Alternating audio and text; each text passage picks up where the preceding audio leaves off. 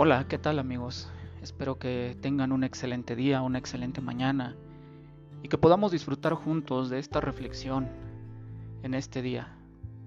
Ojalá que a través de mensaje, a través de nuestras redes sociales o por medio de nuestras redes sociales puedas hacernos comentarios de qué te ha parecido esta serie de reflexiones, si han sido de bendición para tu vida o si te gustaría que hiciéramos algo más o que le añadiéramos algo más.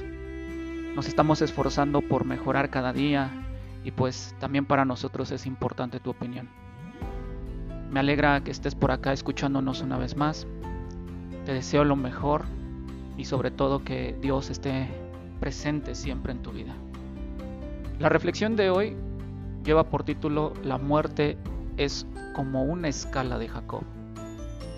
Oh Hijo de Dios, la muerte perdió su aguijón pues el poder del diablo sobre la misma ha sido destruido. Entonces, no temas morir. Pide a Dios gracia a fin de que, por un conocimiento íntimo y una fe inquebrantable en la muerte del Redentor, seas fortalecido para aquella hora sombría. Viviendo cerca de la cruz del Calvario, puedes pensar en la muerte con alegría y recibirla con intenso gozo. Es agradable morir en el Señor. La muerte no es un largo destierro, sino una vuelta de, la cautividad una partida a las muchas moradas donde ya están nuestros amados.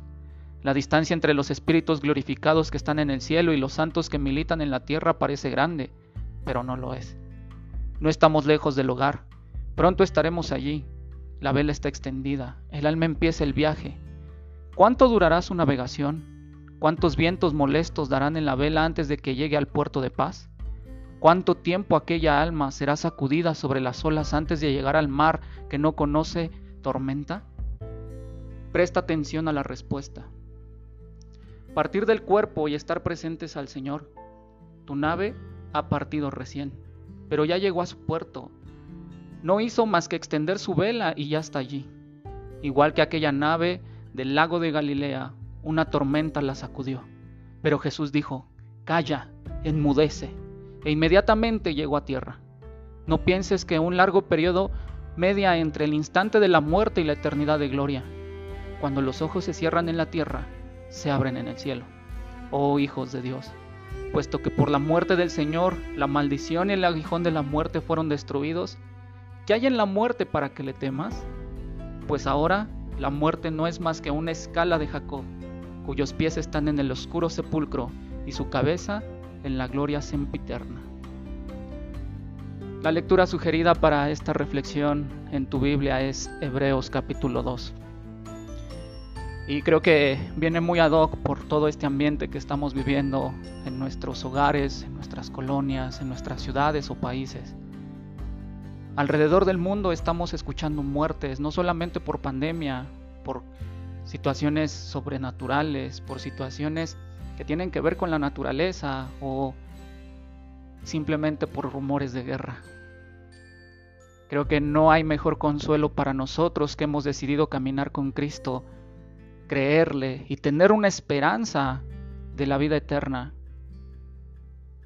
que seguir caminando firmemente de su mano, esforzándonos por vivir en santidad, glorificando su nombre en todo lo que hagamos y guardándonos, guardándonos de ese aguijón de ese aguijón que probablemente siempre, siempre esté ahí para hacerte recordar de dónde te tomó el Señor. Espero que tengas un excelente día lleno de bendiciones y manifestaciones de Dios para tu vida.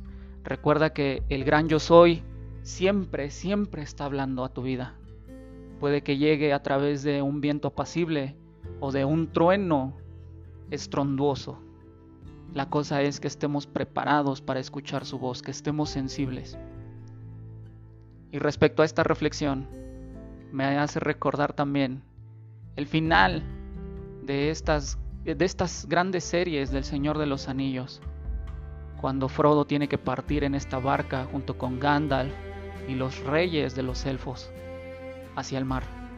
Así, así imagino yo mi muerte, así imagino el momento en el que tengamos que zarpar para llegar a la gloria de nuestro Señor.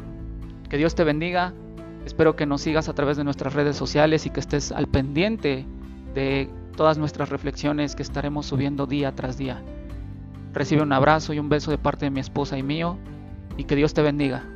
Hasta pronto, nos escuchamos mañana.